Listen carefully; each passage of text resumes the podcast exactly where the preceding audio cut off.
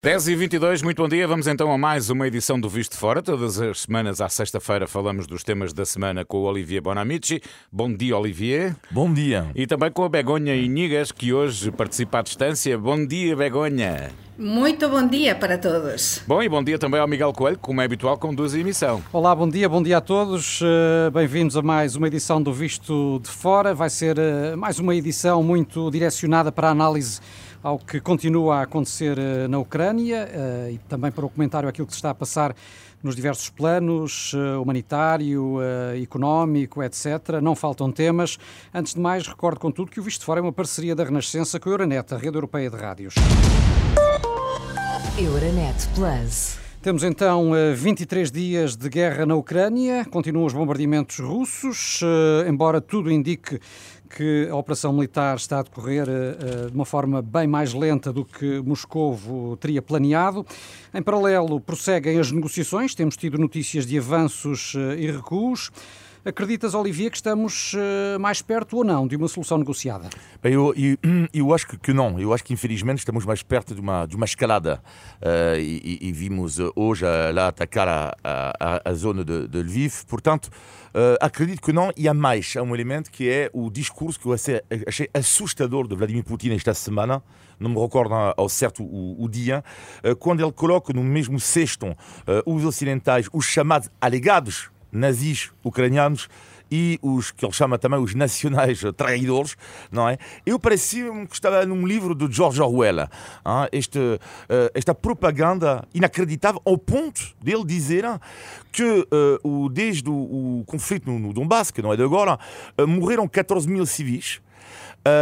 enquanto de facto as Nações Unidas falam de 14 mil mortos, mas que são na maioria soldados, de um lado e do outro. Uh, civis serão na volta de 2, 3 mil mais ou menos. Uh, portanto, a, a, mim estou, estou, a sentir que uma espécie de, de, de, processo na cabeça de Putin e da Rússia de norte-coreanização, uh, por assim dizer, cada vez mais isolado, cada vez mais na mentira e cada vez mais na propaganda, por isso neste momento não estou nada confiante sobre o sucesso da negociação. Sim, esse discurso de Vladimir Putin foi na quarta-feira, eh, quando ele falou da necessidade de autopurificação da Rússia, que é Exato. é também um conceito bastante intimidante. E tu, Begonha, estás igualmente pessimista? Ou menos? Pois sim. E saben que eu non sou nada pesimista, sou bastante optimista, non é?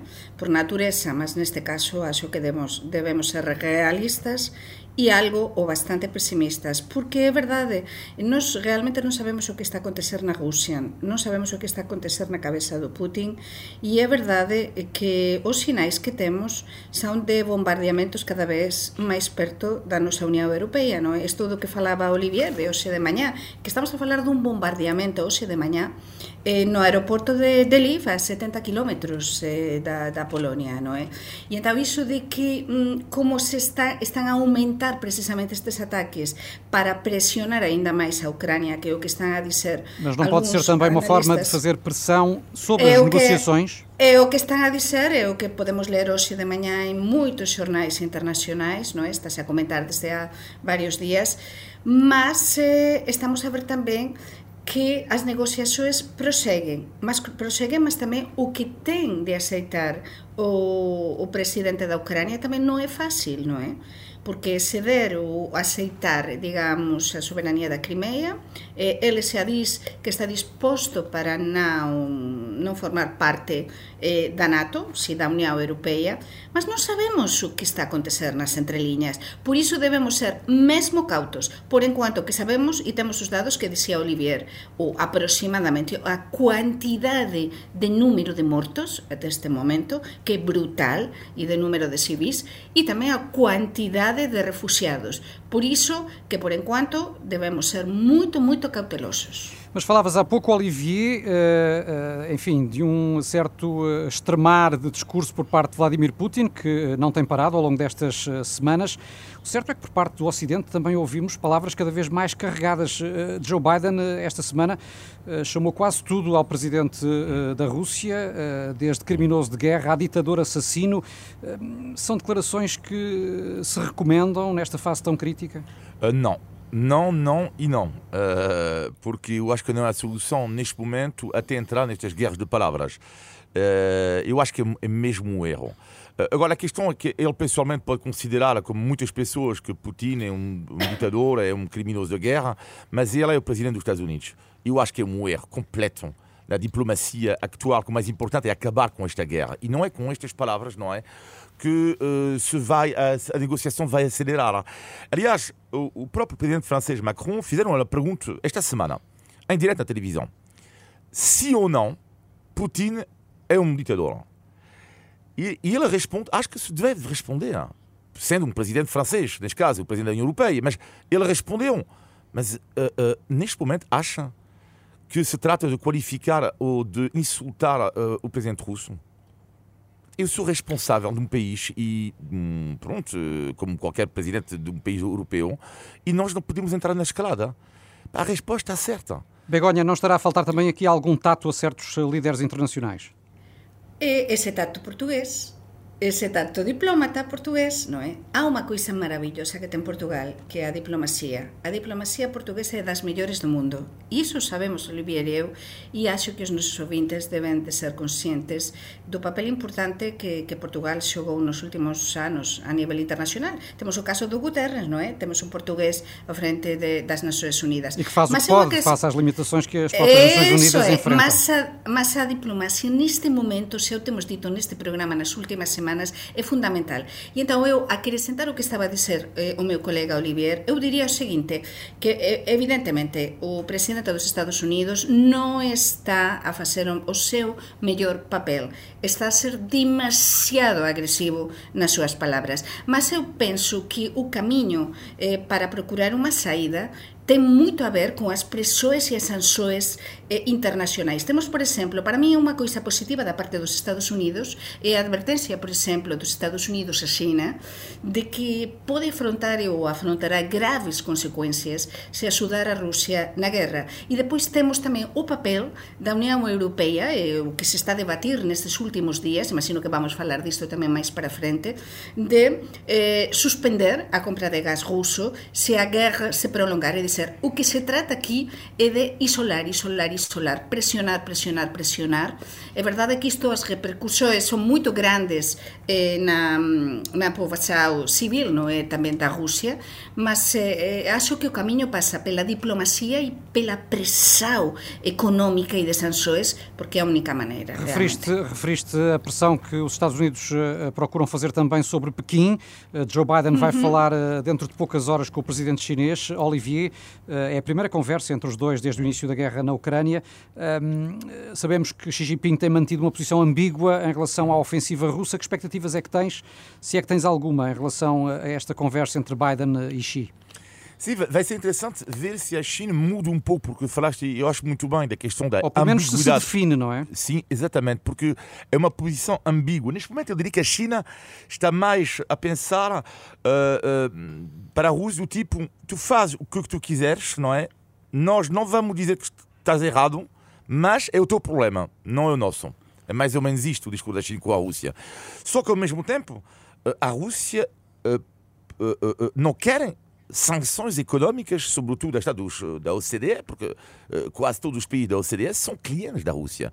E, portanto, está numa posição um pouco complexa, mas eu diria, tanto da China como da Turquia, como de Israel, são países chaves, na minha opinião. Porquê? Porque têm uh, bons relacionamento, bom relacionamento com uh, a, a, tanto a Rússia como a Ucrânia. E, portanto, uh, seria importante, seria muito bom, claro, que a China assumisse um papel de, de, de, mediador e deixasse um pouco esta neutralidade, não para combater a Rússia, porque sabemos que não, isto nunca vai acontecer, mas sim para ter um papel mais de mediador para encontrar uma solução. E a China tem também muito a ganhar, sim. Begonha, na perspectiva em que, devolvendo a paz àquela zona do planeta, também devolve estabilidade à globalização e, e estes problemas eh, económicos, aumento de combustíveis, problemas logísticos, etc., muito prejudicam eh, a China enquanto potência comercial. Sim, perjudican, mas nós non sabemos os acordos, o, o que teñen falado o Xi Jinping e o, e o Putin, non é? Mas, sin dúbida, esta, esta ambigüedade este oscurantismo, este, este doble xogo da, da Xina, por enquanto lles está a beneficiar, mas sin dúbida eh, uma, un sinal de esperanza para nós é pensar iso que estabas a dizer tú, que se ela se envolver as súas consecuencias económicas, máis unha vez estou a falar das consecuencias económicas para, para a Xina, que é a segunda potencia mundial, non é? Eh, van ser brutais, non é? E o que falaba Olivier do envolvimento de outras naxoes dentro dentro do que a diplomacia, as negociaxoes, eu acrescentaría, eh, estaban a falar da Turquía e tamén de Israel, pois eh, ficaría en Israel, non é? O papel que pode xogar Israel, porque o relacionamento tamén mm, con, con o Putin eh, pode axudar aquí tamén bastante e é dizer, quantas máis vías de negociación existiren, eh, acho que, que mellor para todos nós, non é? E alguma outra que sin dúbida nós descoñecemos, non é? Por que eu digo o seguinte? Por que se está a filtrar e por que se está a dizer internacionalmente que, que este conflito eh, pode, pode finalizar eh, en breve, o que a guerra como tal material, non é? Depois verá, virá un momento a posguerra que vai ser aínda máis dramática. Por que? Porque aquí eh, hai informações que nós, por enquanto, desde fora, descoñecemos, non é? E então que nos fazem pensar que há várias vias negociais muito fortes neste momento eh, ativadas. Mantenhamos a expectativa de que de um momento para o outro possa surgir uma boa notícia. Um facto indesmentível já é que em 23 dias mais de 3 milhões de pessoas tiveram de fugir da guerra. Eh, é o maior fluxo de refugiados eh, desde a Segunda Guerra Mundial. Muitos eh, continuam a depender da boa vontade dos voluntários, da sociedade civil, mas dá a ideia, Olivia, que continua a faltar coordenação europeia coordenação ao nível dos Estados na recepção e encaminhamento dos refugiados, eh, que tem aberto inclusive é caminho à atuação de redes de tráfico humano. Eh, temos assistido a várias denúncias, ainda esta semana tivemos aqui o Presidente da Câmara de Cascais, que foi eh, à Roménia resgatar um, grupo de refugiados e trazê-los para Portugal, denunciar que assistiu com os próprios olhos à atuação destas redes de tráfico humano na, na, na Roménia. Não deveria ter sido acautelado, a própria União Europeia não deveria ter organizado de uma forma mais institucional este encaminhamento dos refugiados. Sim, devia, mas, mas também temos que uh, ser honestos. Uh, uh, a dimensão do, do exílio é algo impensável. Portanto, é muito complicado exigir à União Europeia ou a qualquer país da União Europeia, de, de um dia para o outro, encontrar uma solução rápida, simples, organizada para tantas pessoas que querem agora se refugiar. Portanto, Sim, é dá a ideia que a sociedade civil respondeu mais depressa do que Sim. Eh, a própria União Europeia enquanto bah, instituição. Sabe, porquê? Porque sabemos que a arte do desarrasco, de uma certa forma, a sociedade civil é sempre mais uh, simples, por assim dizer, do que uh, nos governos, onde é preciso, muitas vezes, burocracia, que impedem que as coisas sejam mais rápidas. Mas, Sim. por exemplo, imagina, uh, dou o exemplo da França, que são 100 mil pessoas que estão esperadas em França, ucranianos, nas próximas duas semanas. Como evidente, isto é muito complicado uh, em termos de organização, de, tipo de alojamentos sociais, de, eh, de, de de particulares. Ou seja, é preciso. E, e, de facto, só para terminar, em relação a isto, eu não entendo como é que em Portugal, em França, em Espanha, em tudo isto, todos os países da União Europeia que vão acolher refugiados, como é que não se cria, em termos de guerra, um ministério especial sobre isto? Não, não estou a perceber, porque isto é muito mais do que uh, tem que haver uma política transversal aí se não apenas uh, assim um pouco de sal ali, um pouco de pimenta ali, um pouco de. Não, devia haver uma organização e, por que não, sim, um Ministério da Guerra, porque a Europa está, de uma certa forma, em guerra, está, de uma certa forma, a responder, pelo menos, a, a uma guerra e é, sobretudo, preciso organização. Eu acho que isto se cria através, eu, através do Secretário do Estado ou alguém, uma espécie de. Olha, como houve com o Covid, com, com almirante, uh, hum. eu acho que faria todo o sentido haver o mesmo para os ucranianos. E em Espanha, como é que está a ser este processo, es, Begonha? Sim, mas eu queria acrescentar do que estava a dizer Olivier, que, que a chave de tudo isto também está eh, no tema do timing, não é? A rapidez dos acontecimentos é tal, é tão, tão brutal, estamos a falar de 23 dias. Então, essa expressão tão portuguesa de se desenrascar, que eu tanto gosto, não é? É muito mais fácil uma pessoa boa, solidária, que vai, que, que alugue uma caminhonete, que vai a um, uma parroquia ou, ou qualquer grupo de uma ONG, do que todo um Estado. Então, é muito fácil criticar a Europa, mas eu não criticaria a Europa. A Europa, neste momento, está tão volcada e tão, posicionada em, procurar uma solução que é verdade que, que todo isto dos refugiados é que nunca antes na história aconteceu um éxodo de tal magnitude. Lembremos que em três semanas, três semanas, eh, mais de 3 milhões de refugiados, um milhão de refugiados por semana. Então isto é tão brutal eh, que, que, que, que qualquer um de nós pode, acho que devemos perceber que é muito fácil eh, falar e criticar e muito difícil encontrar uma solução em termos globais. E perguntavas, Miguel, pelo caso da Espanha. Sim. Pois em Espanha acho que as coisas estão um bocadinho mais organizadas, mas também não muito mais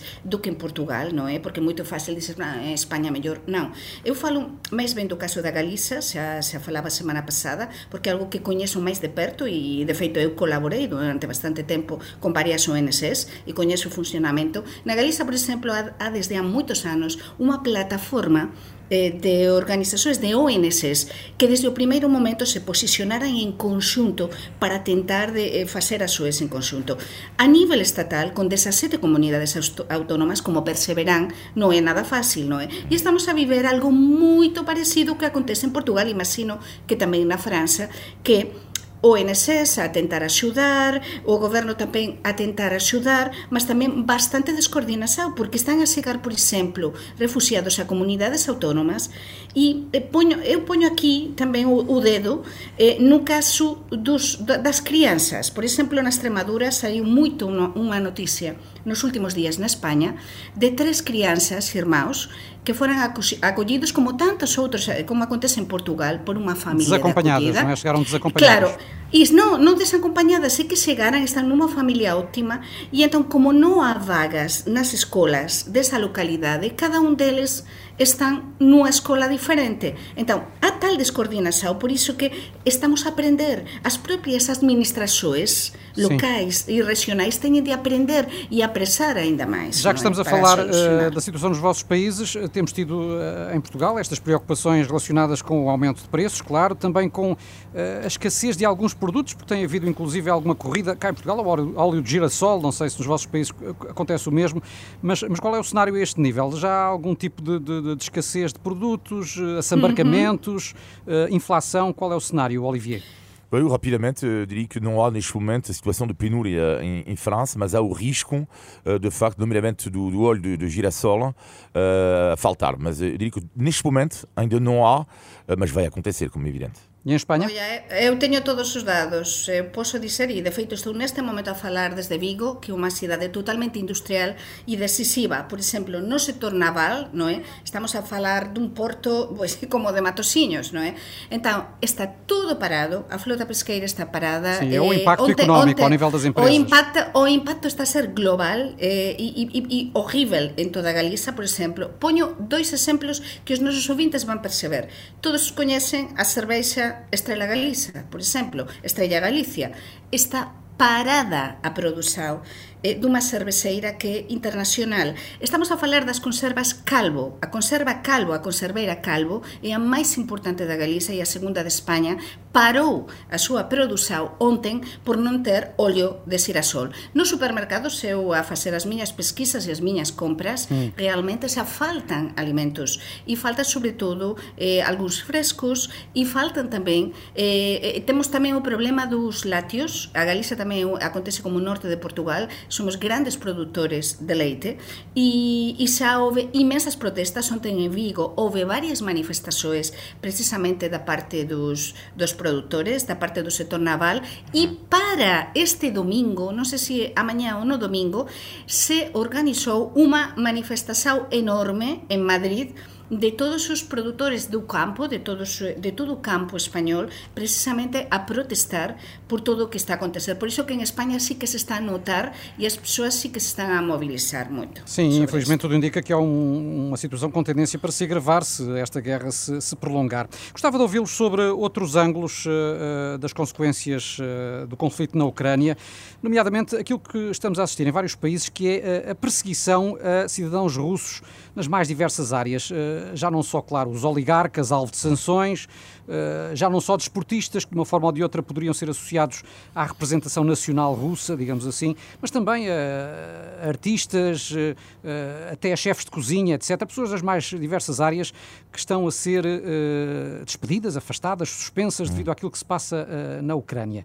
Isto uh, tem, tem justificação? Olivier, na tua perspectiva, é legítimo este tipo de atuação? Eu já falei disto aqui, queria reforçar um ponto aqui, que é, depende. Vamos imaginar um chefe uh, música russa, que é Berezensky, achou de cabeça, não me recordo exatamente se, se isso se pronuncia bem o nome dele, quando ele apoia o regime de Putin, é evidente que não há condições neste momento para ele trabalhar.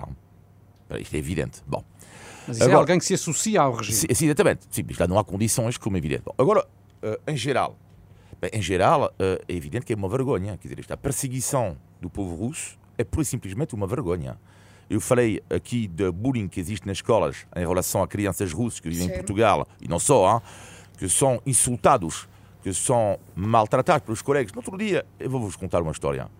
Eh, eu falei dele já uma vez aqui. Um chefe de cozinha russo que eu conheço disse-me, uh, lágrimas nos olhos, que ele tinha, uh, uh, ele próprio, portanto, combate o regime de Putin uh, denuncia o regime do Putin. Ele teve lágrimas nos olhos, porque o trabalho dele, ele teve várias encomendas eh, para fazer uh, na escola e tudo isso, e ele foi posto do lado. Hum. Foi posto do lado. Tipo, seja, como se fosse um cidadão de raça inferior. Isto não é normal. Não é normal. Não, é? não, seria, não seria também uma, uma, área em que se justificaria uma, eh, uma pedagogia por parte dos governos, Begonha? Sim, sim e sobretudo que os que conhecemos algo a história, não é? Eh, sabemos que está-se a repetir, ou pode-se repetir, con máis forza aínda, porque agora eh, vivemos nun mundo totalmente globalizado, o que, o que aconteceu cos eh, cidadaos da Alemanha, non é? Depois da Segunda Guerra Mundial, que aconteceu con a Alemanha? Eh, a Alemanha teve de pagar un preço aos alemães. São cicatrizes que ficam durante gerações. Durante gerações, e aconteceu até a propia Angela Merkel, non é? Que conta nas súas memorias. Mas, neste caso, é que está a acontecer a mesma coisa, se está a repetir a historia por segunda hum. vez em 50 anos, não é? Sabendo nós, claro, que uh, nem todos os russos, longe disso, uh, apoiam o regime. Temos tido uh, manifestações e... contra o Kremlin todos os dias e tivemos esta semana o caso daquela produtora da televisão russa, Marina Avsianikova, que apresentou um cartaz durante uma emissão em direto que acabou por ser detida, mas que se tornou um símbolo da resistência. Como é que viste este caso, Olivier? Bom, é evidente, uh, isto é, parece-me óbvio, toda a gente o diz que é, que é que, que lição de coragem, mas vou mais longe do que isso. Uh, o que é que me, não me surpreendeu uh, logo após isto é que ela levou apenas uma multa. E estranhamente eu estava à espera disso. Estava à espera disso. muitas pessoas diziam, oi, ela vai levar. Eu tinha certeza que ela ia levar uma multa. Apenas isso. Porquê?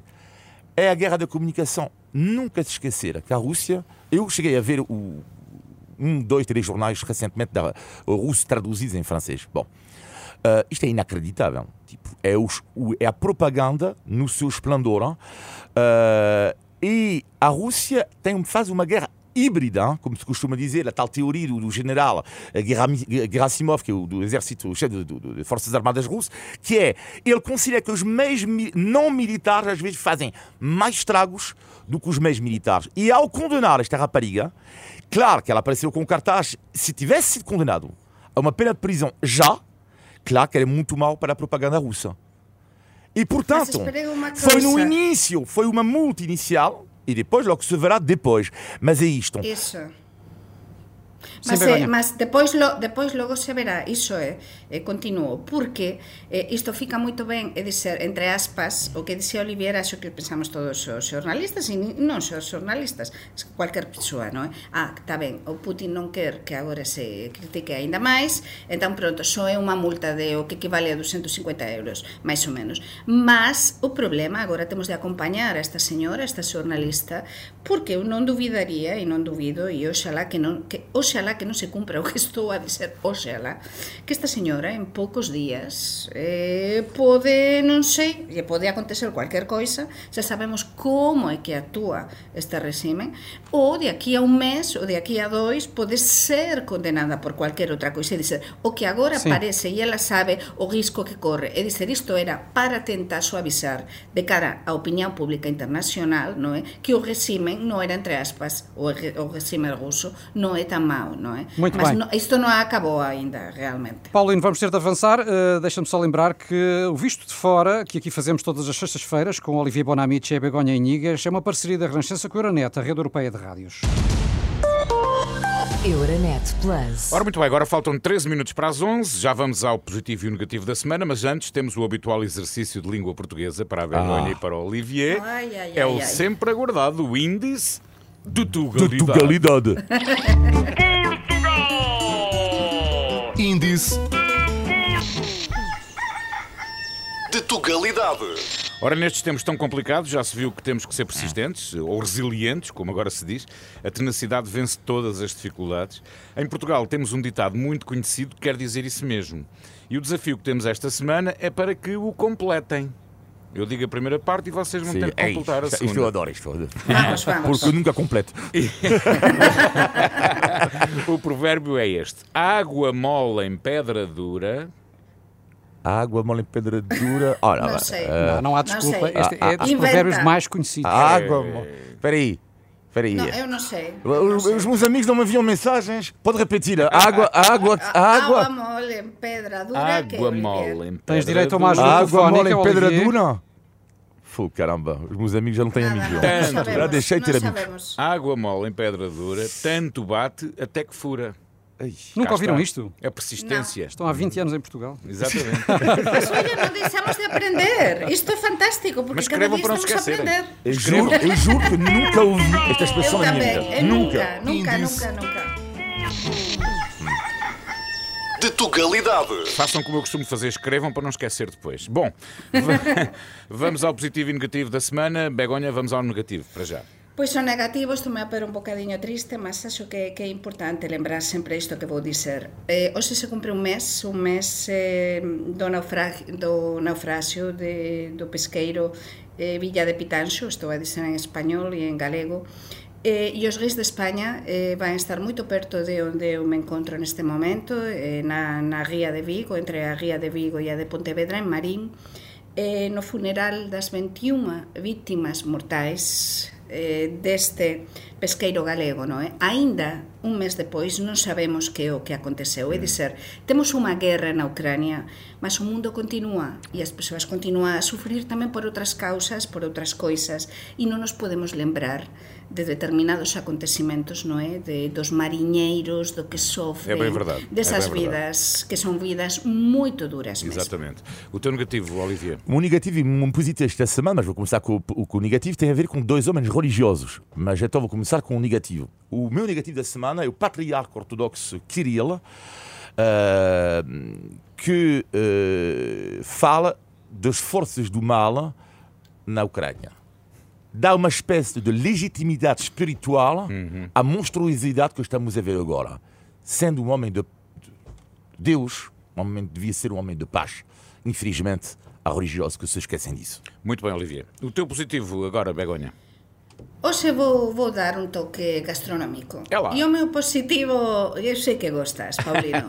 o meu positivo é voltar aos sabores eh, de proximidade a cociña de proximidade, a horta de proximidade. Esta guerra nos está a demostrar que temos de continuar a apostar pela proximidade, pela agricultura de proximidade, pela cociña de proximidade. Se agora, por exemplo, estamos na altura de, unha, un determinado vegetal, vamos consumir ese vegetal, non vamos pretender encontrar tal eh, outro vegetal que ven de, de onde, de moito lonxe. A fruta de proximidade. Eh, temos, por exemplo, os legumes, que son maravillosos, non é? Cociñar cos pratos que nos chamamos, por exemplo, na Galicia e no resto de España de, de culler, non é? Eh, pratos eh, óptimos temos de apostar nisto porque o mundo está a mudar e non vamos eh, vamos pasar unha gran unha temporada bastante longa eh, con escasez de alimentos e vamos ter de voltar a nos habituar a menos variedade,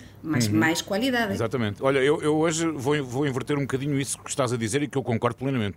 Porque vou ali almoçar ao grupo desportivo aqui perto da Renascença e a senhora outro dia perguntou-me se havia alguma coisa que me apetecia para hoje. E então eu pedi-lhe favas. Que- Não estamos na altura das Ah! favas. As favas serão congeladas, porque até se costuma dizer eh, maio as traz, maio as leva. Eh, A fava da época geralmente é só durante o mês de maio. Bom, o teu Ai, positivo, para terminar. É um positivo, portanto, é um negativo, o patriarca Kirilo, positivo, dois, pa- eh, dois religiosos, mas o Papa Francisco, homem de paz, e, mas lá neste caso eu vou mais destacar, se me permite, um padre ucraniano eh, que resgatou, que está a resgatar neste momento 300 crianças eh, na Ucrânia, eh, e, e este padre que trabalha em colaboração com as associações portuguesas portanto, que vão acolher estas crianças, faz portanto, uma beleza, uma grandeza de gesto assim, faz lembrar de uma frase de um escritor católico cujo nome me esqueci dele, mas que não me esqueci da frase: há homens que são santos e ainda bem que não o sabem. Muito bem, e é assim que fechamos mais um Visto de Fora. Todas as semanas conversamos aqui sobre a Europa, Portugal e os portugueses. Já sabe que os seus comentários e sugestões são muito bem-vindos. Visto de Fora, arroba rr.pt, Olivier, Begonha, Miguel e também a si que nos esteve a acompanhar. Bom fim de semana. Eu continuo até à uma aqui na Renascença. Um abraço, bom fim de semana. Obrigado. Bom fim de semana.